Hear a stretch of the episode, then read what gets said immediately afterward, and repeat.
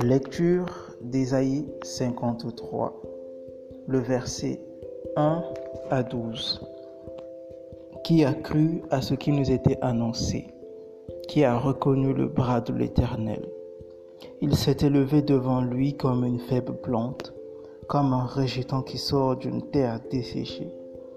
Il n'avait ni beauté ni éclat pour attirer nos regards, et son aspect n'avait rien pour nous plaire méprisé et abandonné des hommes, homme de douleur et habitué à la souffrance, semblable à celui dont on détourne le visage.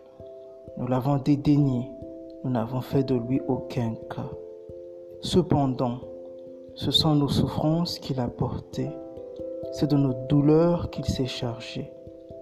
Et nous l'avons considéré comme puni, frappé de Dieu et humilié mais il était blessé pour nos péchés, brisé pour nos iniquités. Le châtiment qui nous donne la paix est tombé sur lui. Et c'est par ses meurtrissures que nous sommes guéris.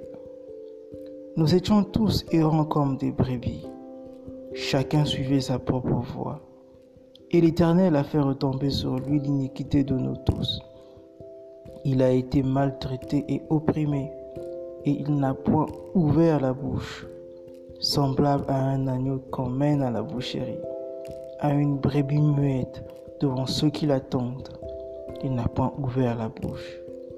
Il a été enlevé par l'angoisse et le châtiment. Et parmi ceux de sa génération, qui a cru qu'il était retranché de la terre des vivants et frappé pour les péchés de mon peuple, on a mis son sépulcre parmi les méchants son tombeau avec le riche, quoiqu'il n'eût point commis de violence et qu'il n'eût point de fraude dans sa bouche. Il a plu à l'Éternel de le briser par la souffrance.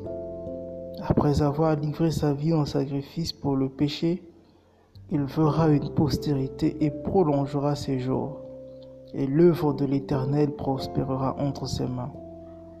À cause du travail de son âme, il rassasiera ses regards. Par sa connaissance, mon serviteur juste justifiera beaucoup d'hommes et il se chargera de leurs iniquités. 12. C'est pourquoi je lui donnerai sa part avec les grands.